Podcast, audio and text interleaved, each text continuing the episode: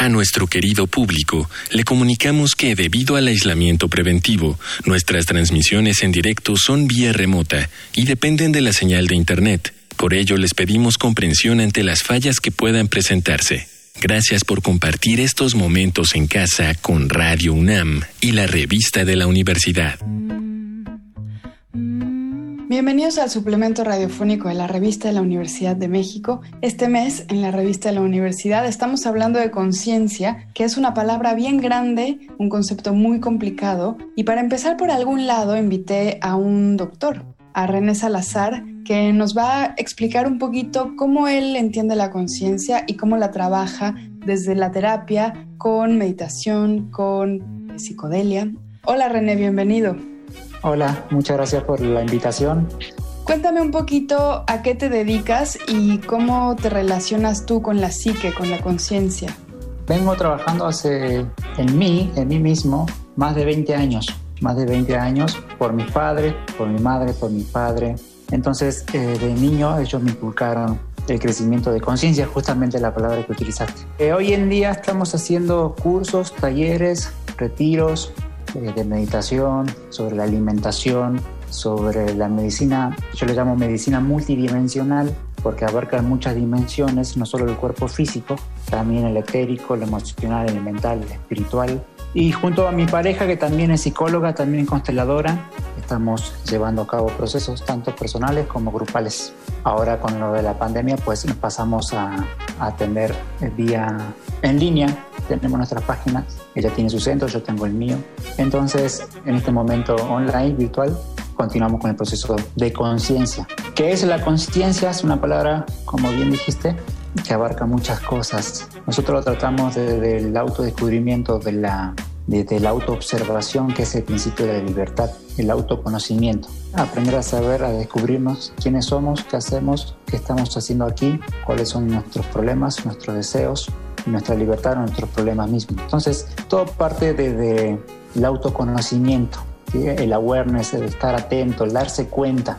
Oye, y en este darse cuenta, en este conocer o bien descubrir o bien reconocer, hay algunas terapias o algunas herramientas o no sé si se llaman más bien estrategias o métodos como por ejemplo la meditación. Pareciera que más que chambear con la información trata de ponerla como hacia algún lado para que la mente le dé un respiro a la conciencia. No sé si estoy hablando bien en, los términos correctos porque esto es muy delicado justamente en el taller en diplomado, estamos dando un diplomado de meditación, hablamos de todas las meditaciones que existen, todos los yoga que existen, todos los caminos que existen y cómo se ha distorsionado también a lo largo de la historia, a través del espacio y a través del tiempo. El espacio porque todo esto nace de Oriente, relativamente América es muy joven, como máximo tiene 500 años de, esta civilización que conocemos, ¿no? Ahora si conectamos con nuestras raíces, con, los nativos,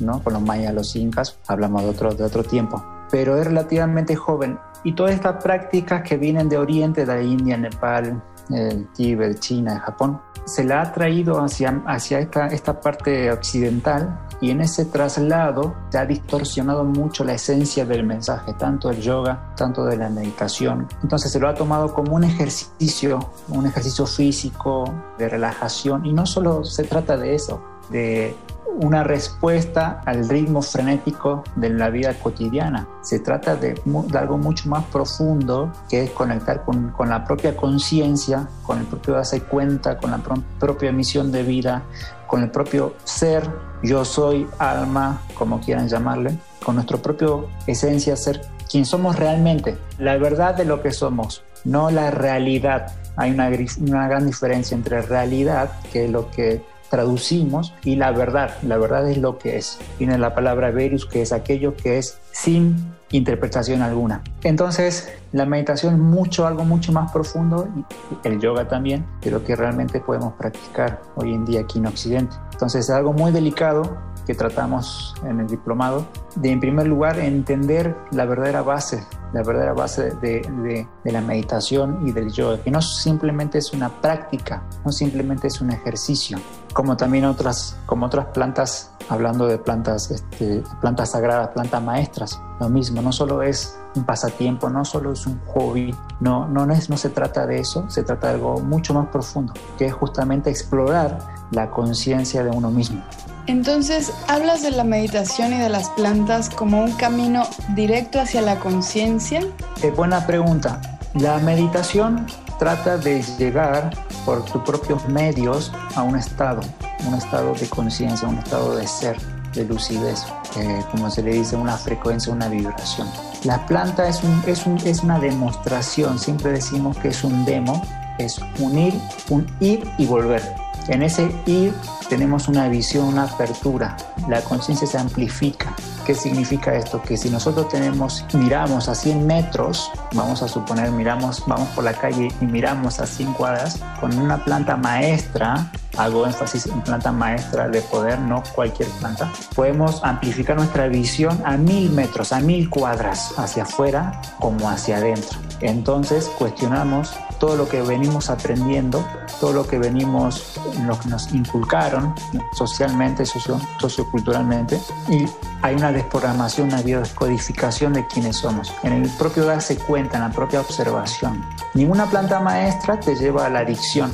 Eso es muy importante recalcar, no es una droga, porque todo planta maestra, todo maestro te libera, no te ata, y la adicción te ata. Por eso hay plantas que te atan como cualquier droga que te ata y genera adicción. La planta maestra te libera, te ayuda a liberarte. Por eso es que no, no es posible la adicción en una planta maestra. Entonces, mediante un estímulo externo, como una planta maestra, uno accede a un estado de conciencia amplificado, lo que nos permite tener una mayor percepción de la verdad o la realidad que nos rodea. Mientras que la meditación, a través de ejercicio de respiración, a través de observación, a través de contemplación y de comprensión, logramos este estado de conciencia. Creo que se complementan muy bien ambos. Lo que antes, lo que en la meditación solo lograban los yogis 20 años, 25 años de práctica, hoy se logra con la planta en, dos años, en tres años. Lo mismo si lo llevamos a, a, las terapias. Una terapia psicológica, lo, lo, que lleva una noche, una planta, un retiro, una planta maestra, es equivalente a 5 o 6 años de terapia psicológica.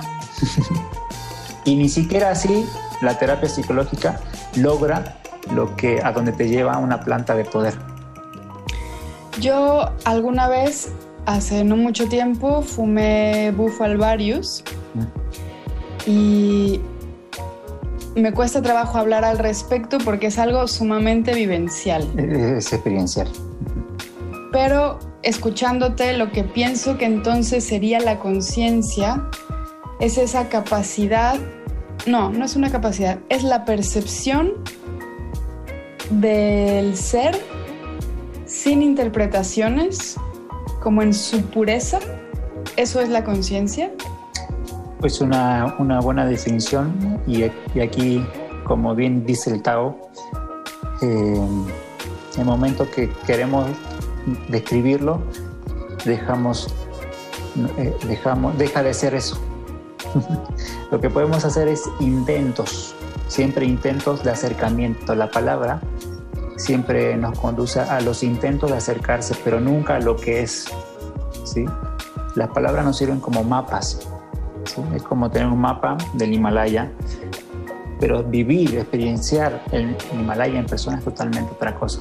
Por eso es que es muy difícil poner las cosas en palabras, porque una cosa es decirlo, al utilizar las palabras recurrimos a la mente, la mente recurre a la memoria, la memoria al pasado. el pasado es recuerdo. Por tanto, recurrimos al tiempo cuando hablamos con palabras. Mientras que cuando lo experimentamos, estamos viviendo la vida, la verdad, en totalmente en presencia, temporalmente. Por eso es difícil eh, querer interpretar algo que no tiene interpretación. Pero si, si, pudiéramos acercarnos lo más posible, diríamos que se trata de, de vivir las cosas como son sin interpretación alguna. Entonces estamos experimentando la verdad porque en el momento que queremos interpretarla, estamos creando una realidad y recuerdas que la realidad es la interpretación de la verdad, por lo tanto no es eso. Por eso siempre se dice, trata de, experimentar lo que es sin, sin, interpretación alguna. Interpretación significa libros, personas, guías, gurú, iglesias. ¿sí? Em, Entonces, este, es muy interesante. Para terminar, me gustaría hacerte una pregunta que probablemente es una pregunta tonta, pero ¿por qué hemos construido un mundo de tal manera del que tenemos que después salir para buscar la conciencia? Es decir, ¿por qué hemos creado una sociedad, un sistema en el cual después nos tenemos que librar de ello? ¿Algo así es? Claro, sí. ¿Por qué estamos tan alejados de la conciencia?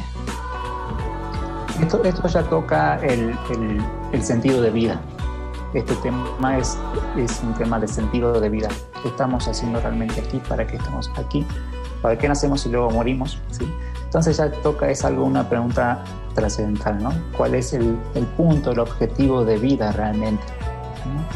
Entonces tenemos que ir un poquito más profundo a lo más metafísico, lo más místico del tema y entender que nuestra alma tiene jornadas, jornadas, eh, se le pueden llamar reencarnaciones, se le pueden llamar varias vidas, en donde va recolectando información, experiencia a través de cada eh, encarnación, jornada de, vida aquí en la Tierra. Entonces todo se trata de una evolución, una evolución constante. Entonces hay situaciones, experiencias en la cual no tenemos la maestría suficiente para poder dominarla. Por lo tanto, cuando desencarnamos, nos vamos de este plano, nos quedan pendientes algunas materias, entre comillas, materias, como en cualquier universidad. Entonces tenemos que retomar a la Tierra para poder este, eh, tener maestría sobre ello. Entonces esto forma como un campo de experimentación para el alma. René, te agradezco muchísimo la entrevista. Quienes estén más interesados en este camino de retorno a la conciencia, ¿dónde se pueden informar de los diplomados que das y sobre las terapias eh, multi, ¿cuál es la palabra? Multidimensional, conciencia local. Tenemos eh, dos páginas, una, yo tengo un centro, mi pareja tiene otro. Eh, unidadcosmica.com, tenemos nuestra página web, ahí están todos los cursos, talleres, servicios, eh, tanto retiros, tanto de meditación, tanto acompañamiento individual a través de la terapia taoísta.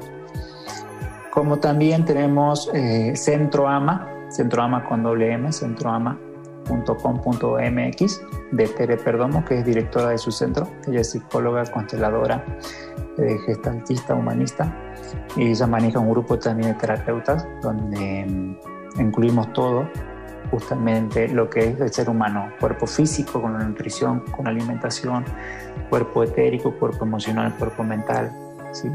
Entonces hacemos un acompañamiento realmente holístico. Holístico viene la palabra holos, que es holográfico, es total, completo, ¿sí? Entonces hacemos un acompañamiento total, no solamente de la psique como como, como la parte psicológica antigua, ¿no? Entonces tenemos Centro Ama de mi, de mi, de mi pareja y Unidad Cósmica de mi parte. Ahí nos pueden encontrar.